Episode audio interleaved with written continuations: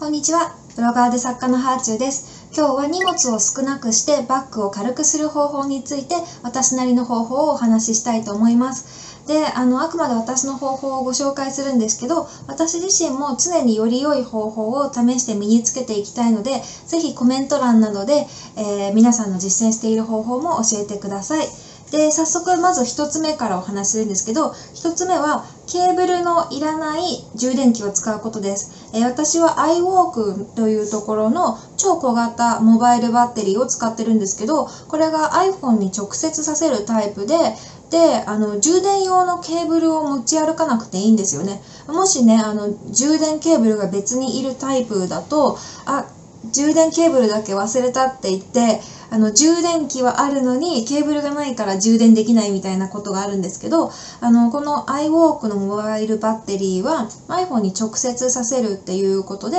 えーケーブルを忘れる心配がないです。おまけにですね、普通充電器って充電器用の、えーケーブルで充電しないといけないんですけど、このモバイルバッテリーに関しては iPhone と同じライトニングケーブルで充電できるので、まあ、家でね、複数のケーブルがどちらかってどれがどれだっけって頭がこんがらがることもないです。私はモバイルバッテリーは結構頻繁に買う方で、日々より良いもの、より軽くて使いやすいものを探してるんですけど、今の私のマイベスト充電器はこの iWalk の超小型モバイルバッテリーですね。まあ、またあの、もっといいの見つけたっていうことだったらご紹介しようと思うんですけど、これは本当におすすめですね。常に持ち歩いています。で、えー、2つ目なんですけど、まあこれは女性向けの方法になります。えー私、コスメポーチを持ち歩いてません。えーコスメポーチをリストラしましょうというおすすめなんですけど、まあコスメって結構重いんですよね。で、なんかポーチに入れて持ち歩くと、うーん、意外と使わなかったな、みたいなものも持ち歩いたりしてしまうので、私はコスメはポーチに入れず、ほぼ裸で持ち歩くっていうことと、あとは、あの、特別な日を除いて、リップと口紅しか持ち歩きません。で、基本的には外でメイク直しっていうのをしないんですけど、あの夏はメイクアップが崩れにくいスプレーっていうのをしてます。で私が使ってるのはクラランスっていうところのフィックスメイクアップドゥっていうアフターメイクアップローションっていうものなんですけど、まあどこのどんなブランドのスプレーでも大丈夫かなというふうに思います。メイクの仕上げにシュッとしておけば、あの外で直すほどメイク崩れはしないかなというふうに思います。まあ、本当に暑い日で汗だらだらにかいてメイクドロドロに溶けるみたいなことはあるかもしれないですけど、まあ、うん、私そこまですごい汗かく方でもないので、まあ一応あのフィックスメイクアップを、えーつけてればそんなに崩れることはないですね。まあもともとそんなにあのファンデーションとかをしっかりつけるタイプじゃないからかもしれないですけど、うん、なんかメイク直しそんなにしないですね。で、あとは、その眉毛が消えてしまって心配っていう人は、あの、眉眉毛ティントって言って、眉毛のこう、色と濃さを定着させるようなものもあるんですけど、あの、眉毛だけ別で定着させてくれるメイク用アイテムもあって、私は、あの、アイブロウコート、セザンヌのアイブロウコートっていうのを使ってます。まあこれ透明マスカラみたいなものなんですけど先が先っちょがハケになっててそれで眉毛をちょちょちょちょってやっておくとあの夜まで眉毛の先も先っちょも取れません。こういうのがあるとねあの朝から夕方までマス眉毛が薄くなることはないです。このセザンヌのアイブロウコートはたった500円なので試してみる価値はあるんじゃないかなというふうに思います。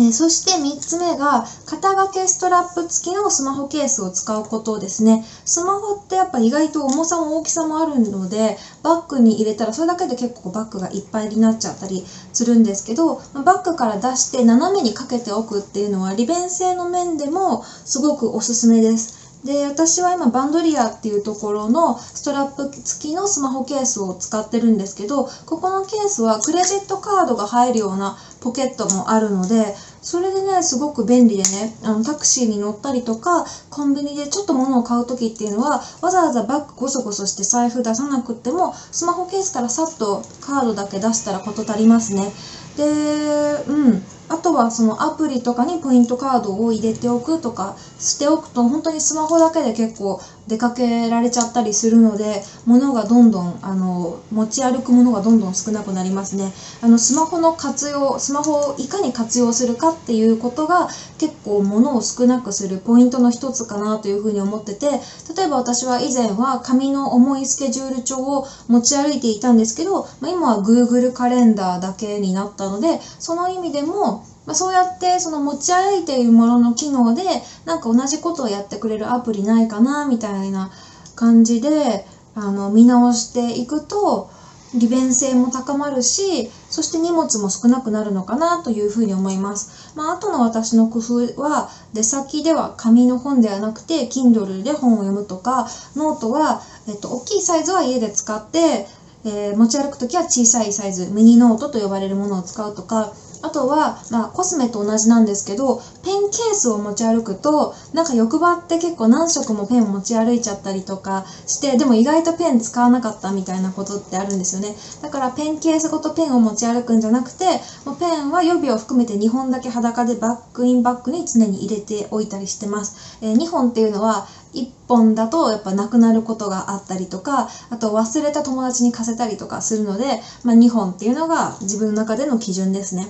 あとまあポイントカードは結構使ってないお店のものを財布に入れてたらすぐ財布パンパンになっちゃうので定期的に見直したりとかそもそも財布をコンパクトにするとそうやってなんかすぐにそのいらないものを出そうっていう意識が身につくので財布自体をちょっとちっちゃくするとかあとはあの前日に準備して今日いるものっていうものだけをバッグに入れておいて、え持ち物は常に見直すとか、まあ、そういうちっちゃい心がけはいろいろあって工夫してるんですけど、まあ、今日は主にアイテムでなんとかなる方法を紹介したかったので、え3つに絞りました、え1つ目が充電器2つ目がコスメポーチの話3つ目が、えスマホケースの話でした。えー、というわけでもしいいなって思った方法があればぜひ取り入れてみてください。ではではまた。